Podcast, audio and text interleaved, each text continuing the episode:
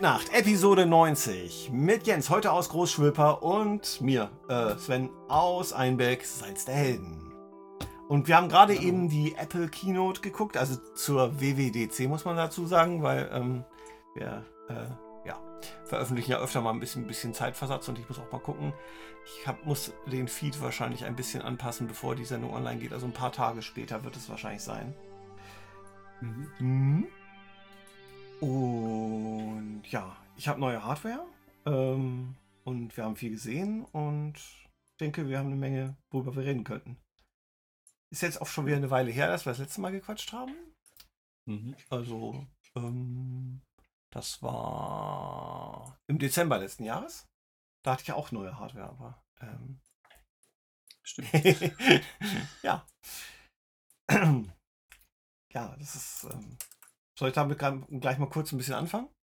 Mit dem Thema? Ja, an. Ähm, also ich habe jetzt äh, zwei identische Computer innen, kann man sagen. Also die gleiche CPU, genauso viel RAM, genauso viel SSD.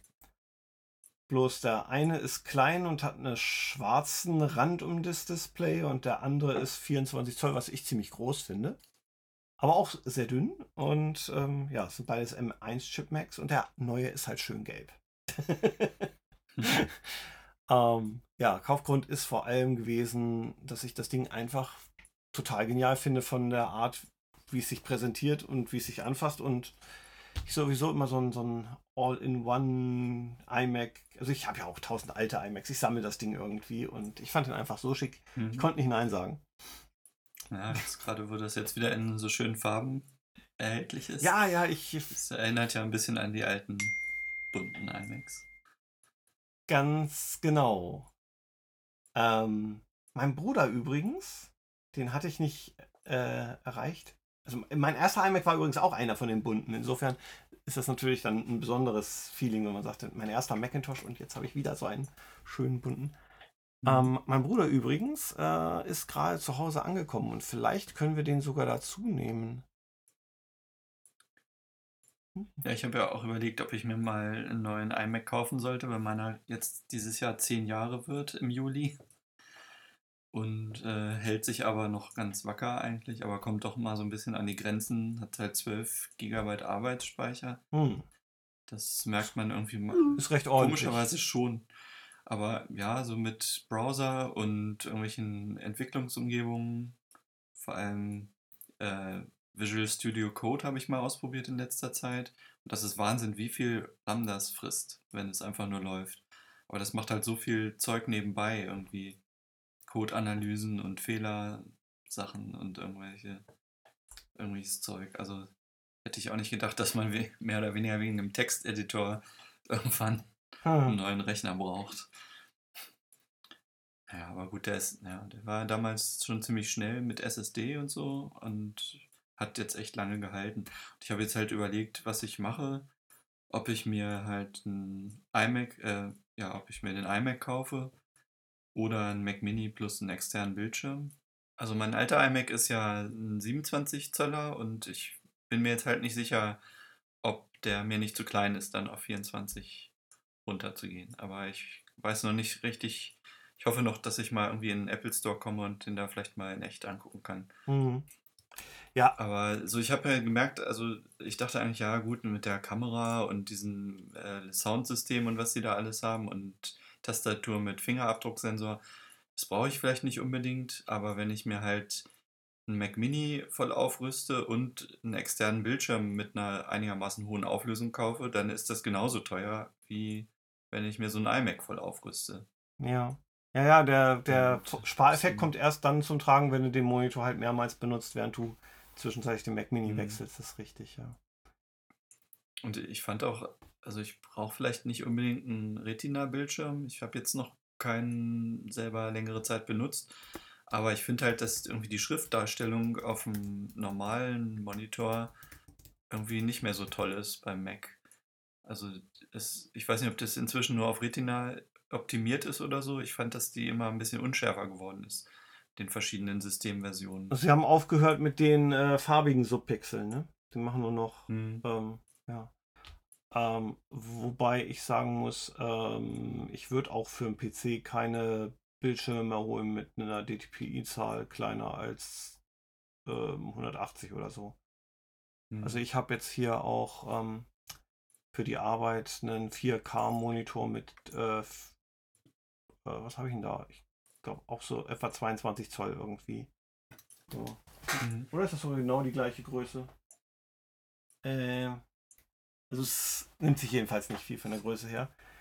Und Mhm. naja, 4,5K ist mehr als 4K, das heißt, der hier ist deutlich schärfer und mm, ja, also der iMac-Monitor ist einfach besser, das ist keine Frage. Und der andere Mhm. hat auch 400 Euro gekostet, ist also auch kein billiger Monitor. Mhm. Ähm, ja, aber ähm, wenn ich da Ja, das, im, Büro haben, Im Büro haben wir halt so ein paar Monitore, äh, die so super widescreen sind, die auch so ein bisschen gebogen sind. Das ist eigentlich eher schon so fast wie zwei Monitore nebeneinander. ja, aber die haben meistens gar keine Was so hohe DPI-Zahl leider.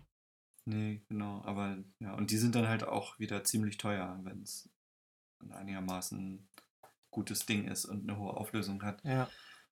Und deswegen bin ich jetzt bei der Überlegung schon doch wieder, mir doch vielleicht wieder den iMac zu kaufen. Ja, was ich allerdings sagen wollte, ähm, was die, die, die ähm, Darstellung angeht, ist dieser 4K-Monitor mit, mit einer relativ hohen Auflösung auf kleinem Platz ähm, trotzdem ein, ein guter Retina-Monitor. Also man kann damit, wenn man einen Mac anstellt, das Bild ist prima genug. Also da muss man nicht meckern. Mhm. Ist bloß nicht so ein guter Monitor. Er hat nicht so viel Kontrast. Und Mhm. ähm, ja, es ist halt insgesamt ein bisschen weniger Fläche auch. Und ein Arbeitskollege hat sich den Mac Mini übrigens ähm, besorgt. Ähm, eben auch schon ähm, im letzten Jahr, ne? Mhm. Und der ist eigentlich sehr zufrieden mit dem Gerät, so wie ich das gehört habe. Ist aber auch, ähm, also der hat auch noch ein 27 Zoll iMac rumstehen. Ne? Also das ist bei ihm nicht das Mhm. einzige Gerät. Ja, also ich persönlich habe in meinem Raum hier gar nicht so viel Platz, dass ich diese 27 Zoll Geräte so gern. Ja, ich weiß gar nicht, ob der Apple Store in Berlin im Moment äh, geöffnet hat überhaupt. Irgendwie habe ich schon ein paar Mal äh, versucht, einen Termin für einen äh, Batterietausch im iPhone zu machen. Und die haben mir immer nur irgendwelche anderen Läden angezeigt. Hm. Keine Ahnung, was da gerade los ist. Sonst gucke ich mir da vielleicht mal den iMac an. Aber ich denke halt mit der, mit der höheren Auflösung kann man vielleicht auch dann einfach wieder die Schrift ein bisschen kleiner stellen oder so und dann passt wieder im Endeffekt genauso viel rauf äh, wie vorher. So. Ja, es kommt immer darauf an, wie die eigenen Augen sind. Ne? Also manche Leute brauchen ja Mhm. eine große Schrift. Aber was ich noch gemacht habe, ist äh, da schon mal in Vorgriff sozusagen, wenn ich mir auf jeden Fall ja irgendein neues Gerät kaufen will mit M1-Prozessor, dass, äh, dass ich für die Arbeit aber auch manchmal noch Windows brauche. Und dann dachte ich mir, gut, das läuft ja dann nicht mehr in einer virtuellen Maschine oder so. Und dann hatte ich mir mal so gebrauchte PCs angeguckt. Es gibt halt so ein paar Läden, die so refurbished-Geräte anbieten für irgendwelche Office-Leasing-Rückläufer oder sowas. Mhm. Die kriegt man echt schon so ab 200 und ein bisschen so gebrauchte Mini-PCs und sowas. Das, äh, aber dann dachte ich mir, stellst du so ein Ding halt dahin und dann kann man eben per Remote Desktop drauf zugreifen. Könnte man. Dann habe ich aber wiederum irgendwie geguckt, äh, ja, dann sind halt die Grafikkarten irgendwie von 2013 und sowas, die da drin sind. Und dann habe ich mir halt doch einen ausgesucht, der irgendwie ein bisschen moderner ist.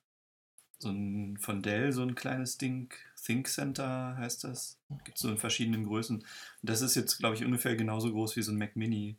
Mhm. Und das hat aber dann doch halt 500 Euro gekostet. Dann habe ich es an meinen Fernseher angehängt zum Einrichten und ist super. Also ist leise und schnell und ja, ist schneller als eigentlich so eine virtuelle Maschine auf dem Mac zu starten. Ich muss nur ins Wohnzimmer gehen, einmal auf den Knopf drücken und wenn ich zurück am Mac bin, dann kann ich mich eigentlich schon per Remote Desktop einloggen. Mhm. Ja, bei uns benutzen auch einige Kollegen ähm, fürs Arbeiten ähm, einen, einen virtuellen Rechner und Mhm. äh, im Homeoffice dann auch über einen Mac mit, mit Citrix als Software. Und das Mhm. scheint auch ganz prima zu laufen eigentlich. Ein Abenteuer war es allerdings, das Windows da drauf zu kriegen, weil ich hatte ja eine Windows Pro Lizenz, äh, Windows 10 Pro auf dem auf der virtuellen Maschine und der Computer kam halt ohne System, sonst hätte er, glaube ich, 100 Euro mehr gekostet mit Windows 10 Pro. Mhm. Und ich dachte, das kann man ja sicher irgendwie da drauf kriegen, aber das war halt gar nicht so einfach. weil, was war das erste Problem? Also man muss sich ein Installationsmedium bauen irgendwie. Das kann man runterladen, so ein ISO-Image von Mhm. Microsoft. Es ist aber eine Datei da drin, ein Archiv, was größer als 4 GB ist. Das heißt, es passt nicht auf einen FAT32 formatierten USB-Stick drauf. Ja, aber exFAT ist ja kein Problem normalerweise. Na doch, von exFAT kann nämlich das äh, EFI BIOS da nicht booten, was in dem PC drin ist. Okay, das ist natürlich blöd. Das ist natürlich richtig blöd. Genau. Ähm, okay, was hast du Und gemacht? Irgendwie äh, von NTFS auch nicht. Und äh, das war richtig Äh, blöd. Okay. Und was hast du gemacht? Was ist die Lösung? Der richtig bekloppte Trick war, zwei USB-Sticks zu machen, nämlich einen, wo alles drauf ist, bis auf diese Archivdatei, Mhm. und einen mit NTFS formatiert, wo dann nochmal alles drauf ist. Äh, Und dann mit dem ersten so lange booten, bis dann das Basisinstallationssystem läuft und sagt, hier, mir fehlt da eine Datei.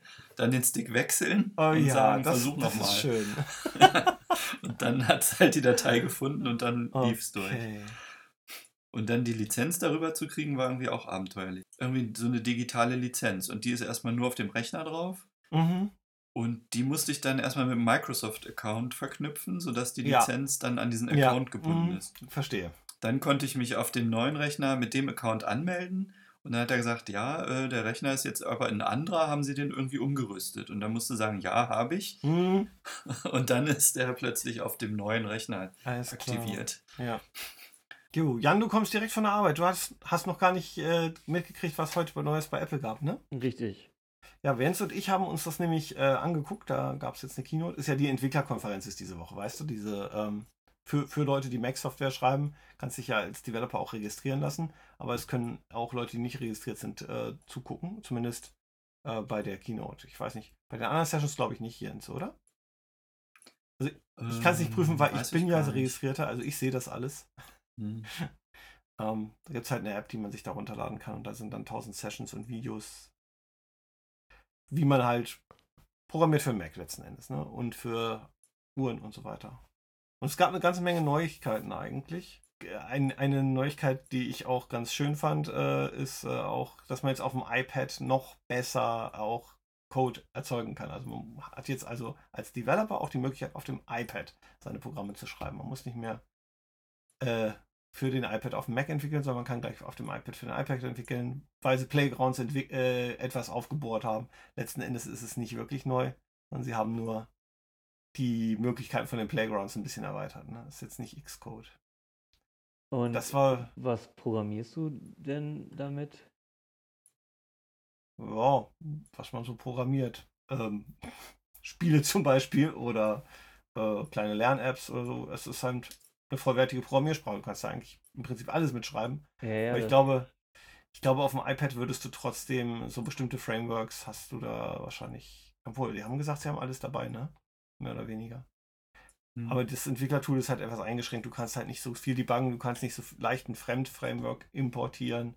Und also ich glaube, es, die, die Möglichkeiten sind schon größer immer noch, wenn du es auf dem Mac machst. Das würde mich wundern, wenn nicht. Die Details sind aber noch nicht raus, was das angeht. Mhm.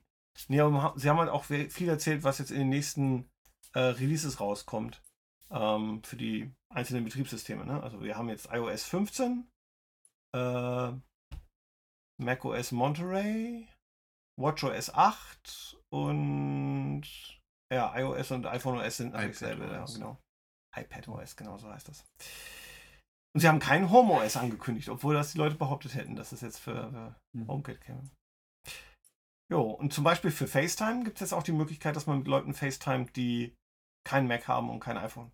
Das Mhm. würde ich auf jeden Fall ausprobieren, wenn es mal so weit ist. Das finde ich eine eine coole Sache. Weil ich habe doch einen Haufen Leute, die einen Freundeskreis, die keinen Mac haben. Und ich bin kein so großer Freund von Jitsi. Ich weiß nicht, wie das bei euch so ist. Sag mir, was ist denn Jitsi? ich habe das noch nie So benutzt. ähnlich wie Skype oder wie, wie Zoom. Wir haben noch mal eine Weile Zoom benutzt, Ach bevor wir so. Skype benutzt haben. Also so aus so einem Videoconferencing-Ding. Und jetzt kannst du einfach so einen Link generieren und dann kannst du auch mit anderen Leuten FaceTime. Und also das ist schon eine Sache, die finde ich ziemlich gut. Und ähm, in dem Zusammenhang hatten sie dann noch erwähnt, dass man jetzt auch Filme mit anderen Leuten zusammen gucken kann. Aber ich fürchte, das ist nicht so, wie ich es verstehe. Also wie ich es gerne hätte, sagen wir so. Wahrscheinlich ist es so, dass du immer noch ähm, beide Leute den das Abo haben müssen. Okay. Mhm. Wenn du Freunde im Haus hast und die einlädst, bei dir auf dem Sofa zu sitzen, können die ja auch mitgucken. Also warum sollen die nicht auch remote mitgucken können? Ich fürchte, das ist bei dem nicht so. Das heißt Screenplay heißt es, ne? Aber es äh, macht auf jeden Fall auch ähm, das, was wir oft machen, Jan. Wir teilen ja oft den Bildschirm, wenn wir über irgendwie was reden wollen, ne? Das geht Hm. jetzt wohl auch mit FaceTime gleichzeitig. Also ich könnte jetzt dein Word sehen und dich gleichzeitig Mhm. und wir könnten dann also auch. Ja, bei den Videos da stellen die sich ja immer an, mit, dass das bloß keiner guckt, der nicht bezahlt. Habe letztens auch gerade erst wieder gemerkt, dass man bei Apple TV gar keine Screenshots machen kann, auf dem iPad zum Beispiel. Da ist einfach dann der Bildschirm Bildschirm schwarz, ja. Ja, das hat Mhm. mich auch mal geärgert. Deswegen war auch mein, mein Blogartikel über Flora und Ulysses war auch mit kreativen Kamerahalten, Langzeitbelichtung und so weiter. also Mhm. man, man muss sich da irgendwie rumrum helfen. Aber das heißt, du chattest dann demnächst irgendwie mit Leuten auf deinem iPhone, die kein iPhone haben. Ja, das geht jetzt. Also ich meine, es ging ja vorher schon, aber eben nicht mit äh, FaceTime. Jetzt geht es auch mit FaceTime. Ja. Also gut, ich meine, WhatsApp hat man ja auch, also könnte man auch das nehmen. Ja, vielleicht willst du nicht jedem deine Telefonnummer geben. Ja, aber wieso mache ich doch dann über FaceTime? Funktioniert das doch Nee. genauso, oder nicht? Nee, nee, brauchst du bloß einen Link. Ja, außerdem hat er ja nicht in ihr WhatsApp. Oh, ich kenne Leute, die hatten kein WhatsApp. Vielleicht haben sie es inzwischen auch. Die Pandemie Ja. hat da ja viel geändert. Ich habe immer noch kein Ja, WhatsApp. siehst du. Ja, hier, da. Ja, Da ist klar, er. aber so viel, so viel, so viele Leute gibt das nicht. Ja, ja. Also wir haben zum Beispiel beim Einbecker Mandolinenorchester ähm, äh, viele Leute, die sind nicht besonders technikaffin und die dazu bekommen, zu bekommen, was Neues auszuprobieren, ist halt schwierig. Ähm, gut, die werde ich jetzt zum Beispiel von Jitsi auch nicht wegkriegen. Ne? Die haben aber auch die meisten WhatsApp und haben trotzdem Jitsi genommen, weil es irgendwie am einfachsten war, weil sie nichts installieren mussten und nichts neu lernen mussten. Apropos, da fällt mir ein, es gibt da viele Neuigkeiten zu den Gesundheitssachen bei Apple. Ne? Ich denke mal, das wird dann hier in Deutschland wahrscheinlich funktioniert das eh alles so nicht, so dass du jetzt irgendwie Gesundheitsdaten aus der Health App freigeben kannst für deinen Arzt. Also frage ich mich, wie das funktionieren soll. Hä, aber was soll das denn bringen? Ja, der, dass der sozusagen in, auch in den Verlauf von deinen Daten reingucken kann und da vielleicht irgendwas ablesen kann, was er jetzt, wenn er dich einmal untersucht, nicht sehen würde. Also, dass du, dass jetzt dein Blutdruck über das letzte Jahr irgendwie stetig angestiegen ist oder irgend sowas. Ja, sie und analysieren auch Ja. deine, dein, äh, dein Laufmuster. Ne? Also wenn sie zum Beispiel merken, dass Mhm. du irgendwie, ähm, wenn du deine Standard-Jogging-Runde machst, in, im letzten Drittel immer so stark langsamer wirst irgendwie oder so, dann kann halt auch mal Mhm. jemand gucken und sagen, ah, das ist vielleicht... Ja, einerseits immer ganz, finde ich ganz interessant, was man alles. Aber warte so mal, warte mal, warte mal, warte mal. Bist du sicher, dass das hier überhaupt anerkannt ist? Also, das ist ja auch nicht, äh, da gibt's, also ich glaube, das Messverfahren ist ja auch nicht standardisiert. Also, inwiefern das ärztlich zu werten ist, würde ich jetzt mal äh, in Frage stellen. Ne? Nur so als erster Indikator. Natürlich müssen sie dann nachanalysieren. Das ist nur so als erstes, na, da könnte man mal hingucken. Okay. Mehr, mehr ist das nicht, ne? Ja. Ja, ja. Und klar, in Deutschland sind die Hürden für sowas riesengroß. Das hat ja auch eine Weile gedauert, bis dieser EKG äh, an der Apple Watch hier ähm, freigeschaltet wurde. Das war ja auch nicht von ersten Tag an. Da mussten erstmal die Mhm. Be Behörden das genehmigen. Ne? Ja, du musst doch erstmal einen Arzt haben, der das auch dann kann. Ja, genau. Oder ich weiß nicht, ob das der Arzt können muss oder da noch irgendein System hinterhängen muss, was in der Praxis dann benutzt wird oder so. Viel praktischer finde ich ja hier, ähm, dass man ähm, hier in Bezug auf Account Recovery, dass man also anderen Leuten sagt, äh, die, die Möglichkeit geben darf, ähm, deinen Apple ID-Account äh, für dich wieder freizuschalten oder wenn du mal verstorben bist, äh, den zu archivieren oder irgendwelche Sachen. Wie kannst du das nochmal, noch mal was bitte genau? Äh, kann ja mal sein, du vergisst dein Passwort und du kommst auch ums Verrecken nicht mehr auf deinen Account. Dann kannst du vorher, also bevor das passiert ist, äh, Freunden oder Familie die Erlaubnis geben, ähm, für dich, äh, also jemanden, zu, also deinen Account wiederherzustellen. Ja. Ne? Also dann äh, kann, rufst du mich an, sagst, ey Sven, kannst du bei Apple mal kurz den Code holen? Ich habe mich ausgesperrt. Dann hole ich den Code für dich und du tippst dann ein und dann ist dein äh, Account wieder freigeschaltet. Ja, das finde ich richtig gut. Also gerade weil man auf dem iCloud-Account ja mittlerweile doch ähm, immer mehr Sachen hat, die richtig Geld gekostet haben. Und wenn man sich da aussperrt und seine E-Mails nicht mehr lesen kann und so, das ist ein Albtraum. Und wenn du das halt äh, dadurch reduzieren kannst, dass du mehrere Leute hast, die das ähm, mehr oder weniger schnell mal wieder freischalten können, finde ich gut. Es gab ja früher schon so ein paar Möglichkeiten. Also mit der, mit der Handynummer über SMS entsperren oder so, das gibt es ja auch schon. Aber Ja. das ist jetzt richtig gut organisiert anscheinend. Okay, cool. Was ich aber noch extrem cool fand, ist übrigens, ich, ich habe ja nur auch ein iPad, ein MacBook Pro und ein iMac. Und jetzt kann man, wenn man äh, die neuen Updates hat, mit einer Maus und Tastatur mal eben so zup, rüberfahren und äh, eine Datei von da nach da ziehen und, ne, also ohne dass man äh, bei jedem Gerät einzeln steuert, man kann von einem Gerät aus alle drei steuern. Manche Leute haben ja auch so Tastaturen, die mehrere Geräte pairen können, dann ist das nicht so ein Problem, aber ich hatte da immer so ein Zoo an den Geräten, die ich hin und her. Und jetzt habe ich die falsche Maus genommen und ja, das ist also eine Sache der Vergangenheit. Das finde ich gut. Ja, und auch die Dateien da einfach rüberzuziehen. Ja, Das ist ja auch sonst immer erstmal. genau. Sonst muss man sie sich immer mit. Airdrop schicken und dann auf dem einen Gerät Mhm. akzeptieren und so.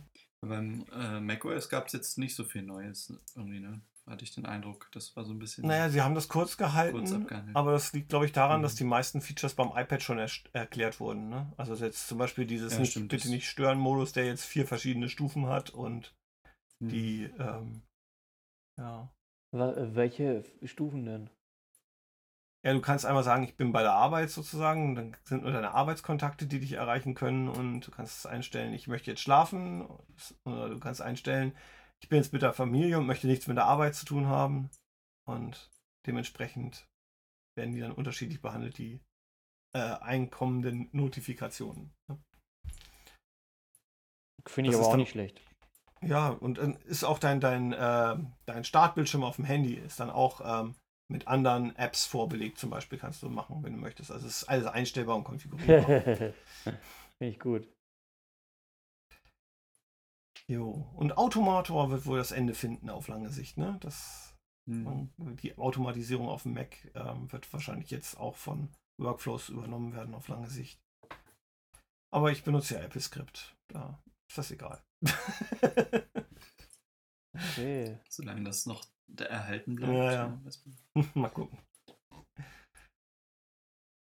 Ja, nee, war aber ganz interessant. War wieder so ein gut durchproduziertes Video mit äh, ein Mhm. paar albernen Witzen und äh, Jan ist jetzt schon in völlige Dunkelheit. Ja, ja, das ist, ähm, ansonsten, ich habe ähm, als junger Mann, ich war glaube ich zwölf oder so, mal angefangen Perry Roden zu lesen. Oh, damit ich fand das immer nach- total langweilig. Hab dann nach einem Jahr auch wieder mit aufgehört oder so, so anderthalb, nachdem ich ein paar gelesen hatte. Und irgendwann, irgendwie war ich wieder drauf gekommen und war neugierig geworden. Und jetzt habe ich mir ähm, zwei der Bücher, die ich schon mal hatte, wiedergeholt und frische jetzt mal die Erinnerungen auf. Waren das nicht immer diese dünnen äh, Heftromane? Da Also es gibt gibt die dann als Silberbände äh, kombiniert, also äh, jeweils so Mhm. fünf oder sowas um den Dreh von denen hier werden dann in einen Silberband zusammengefasst und äh, ich bin dann auch mit Silberband 1 eingestiegen, also die Geschichte, wie sie erstmal auf dem Mond landen und dort die Außerirdischen finden. Ähm, die, das ist sehr lustigerweise geschrieben worden 1961, also vor der echten Mondlandung. Und ähm, die hatten aber schon so, was die Größe der Trägerrakete plus Dings da war, war so um 10% falsch. Ähm, und, und so viele, viele Sachen waren eigentlich schon richtig gut vorhergesagt. Ähm, viele Sachen waren aber auch eindeutig Science Fiction. Ähm, aber es, es, es liest sich ganz lustig eigentlich. Aber es ist natürlich kein niveauvolle Literatur in dem Sinne, aber es, es macht trotzdem Spaß. So. Was lest ihr so gerade? Also bei Jan weiß ich es, glaube ich. Naja, dann hau mal raus. Ja, Jan ist ähm, mit ähm, seinem Studium sozusagen beschäftigt und liest da natürlich äh, vor allem Fachliteratur, ne?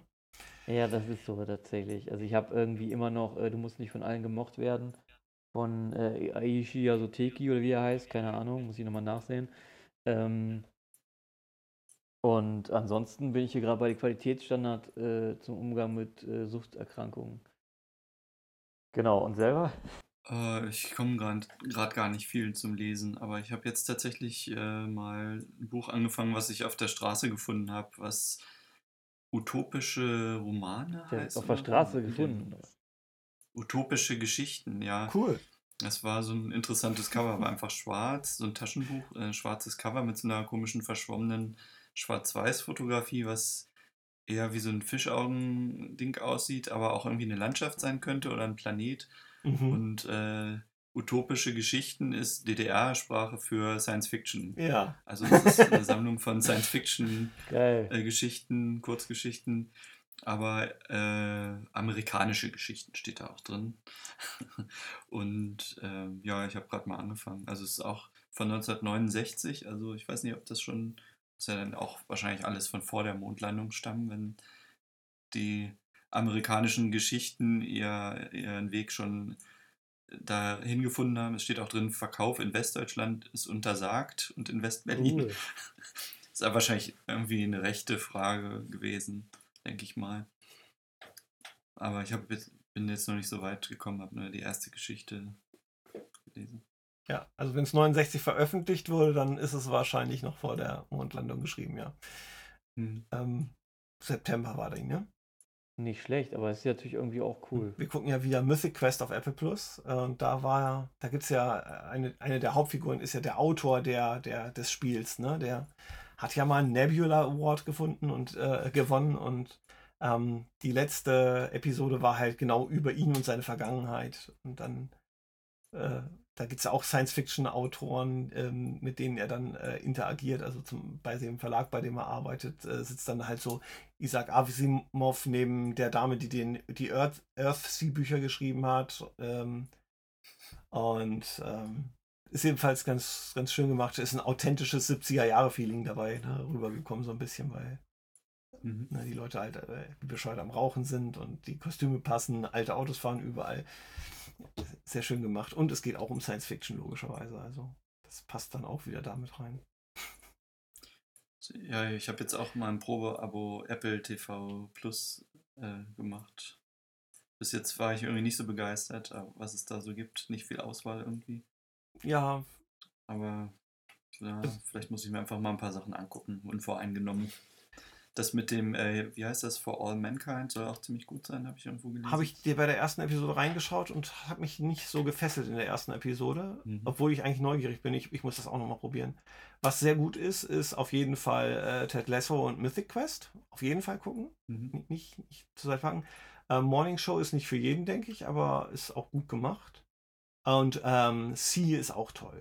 Also Jason Momoa unter den Blinden, ne? Also das ist ähm, ja, ordentliche Fantasy. Ähm, Mhm. Habe ich aber auch nur bis Episode 6 oder 7 geguckt. Ich hatte noch so einen Film da mit Tom Hanks geguckt, äh, Greyhound hieß der, glaube ich, war so ein Seekriegsfilm. Also das war, fand ich ziemlich anstrengend. Das war Ich habe die ersten bisschen merkwürdig. 20 Minuten geguckt und dann habe ich aber ausgemacht. Äh, es Mhm. ist nicht so meine Sorte Film und deswegen, Mhm. ähm, ja. Das Setup war in Ordnung, war- aber hm, irgendwie. Mhm. Ja, das war das erste, was ich da geguckt habe. Da habe ich vielleicht dann einen schlechten Eindruck ist auf jeden Fall anders als die anderen Dinge, kann ich schon mal sagen. Mhm. Ja, ansonsten habe ich jetzt mal die letzte Staffel Akte X äh, angefangen zu gucken. Oder auch fast schon fertig jetzt. Hm, ja, das hatte ich. wusste ich gar nicht, dass auf die jetzt Twitter. nochmal eine hinterher gedreht hatten. Mhm. Also es gab ja schon mal vor ein paar Jahren noch eine. Und jetzt halt nochmal eine. Oder was heißt jetzt? Also auch vor zwei Jahren oder so schon. Äh, als Trump Präsident war auf jeden Fall. Und da wird auch ziemlich viel irgendwie drauf angespielt, auf diese ganzen Fake News und Verschwörungssachen und so. Mhm. Das heißt ganz interessant, aber ich finde es inzwischen ziemlich anstrengend mit diesen komischen Verschwörungs- und UFO-Handlungssträngen, die ja irgendwie sehr bemüht immer wieder da eingebaut werden. Das finde ich sind immer so diese Episoden, wo man dann denkt, naja, okay, jetzt guck dir mal an, aber das ist immer ein bisschen anstrengend. Ich muss gestehen, ich habe nur ganz wenige Akte X-Episoden gesehen und den Film. Und den Film, der hat es mir so verleidet. Anschließend habe ich Mhm. keine weiteren Episoden mehr geguckt. Ich fand, also die, ich weiß nicht, wie viele Filme es gibt, aber ich äh, denke mindestens diesen einen und der ist nicht gut. Ja, zwei, glaube ich. Ähm, meiner ist mit, mit Bienen irgendwie. Nee, diese, ich fand, da gab es ja immer diese Grusel- oder Monster-Episoden sozusagen, die immer in sich abgeschlossen waren. Dann gab es immer das mit dieser, äh, mit diesen UFOs, Entführungen, Ver- Regierungsverschwörungen und so, Mhm. wo sie immer versucht haben, das über die ganze Serie irgendwie da in so einen Handlungsstrang zu kriegen. Das haben sie jetzt halt auch weiter versucht, in dieser letzten Staffel, wo dann halt immer am Anfang eine Folge darum geht und dann in der Mitte nochmal zwei und am Ende nochmal eine. Das war eigentlich in jeder, jeder Staffel so. Und äh, naja, wenn sie da irgendwie 20 Jahre später nochmal sich was ausdenken müssen, dass das weitergeht, hätte man sich auch vielleicht sparen können, weiß ich nicht. Waren die wichtigsten Darsteller denn alle wieder mit an Bord oder ähm, äh, gibt es Doch, die nennenswerte? sind alle wieder mit dabei. Sogar Okay. die äh, Lone Gunmen, wenn dir die was sagen.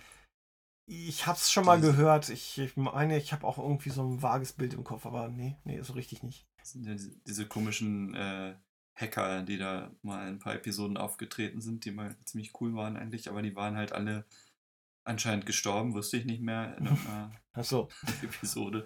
Und einer davon war jetzt aber irgendwie in, einem, in einer Simulation, äh, seine Daten waren in eine Simulation hochgeladen worden. Ah, Der hat es dann aber ein Backup. geschafft, von da aus Mulder zu kontaktieren, weil er irgendwie da raus wollte oder wollte, dass Mulder die Simulation zerstört. Und ja, diese, dieser Raucher, der da öfter mal auftauchte, der war auch wieder dabei. Und Assistant Director Skinner war auch ein bisschen auf Abwägen diesmal. Der, es war immer so ein bisschen unklar, ob der in diesen Verschwörungen mit drin hängt oder nicht. Also es war schon nicht schlecht gemacht. Aber es ist immer so ein gewisser Schock, wenn man diese, diesen, vor allem Mulder, finde ich, den sieht, wie der jetzt aussieht, so 20, 25 Jahre später, doch so ein bisschen aufgedunsen und so Naja, wir werden alle Ja, nicht im jünger. Vergleich ne? zu ja. den ganzen alten, alten Folgen. ja, ja, das hat man bei einigen Darstellern. Hm. Ja, naja.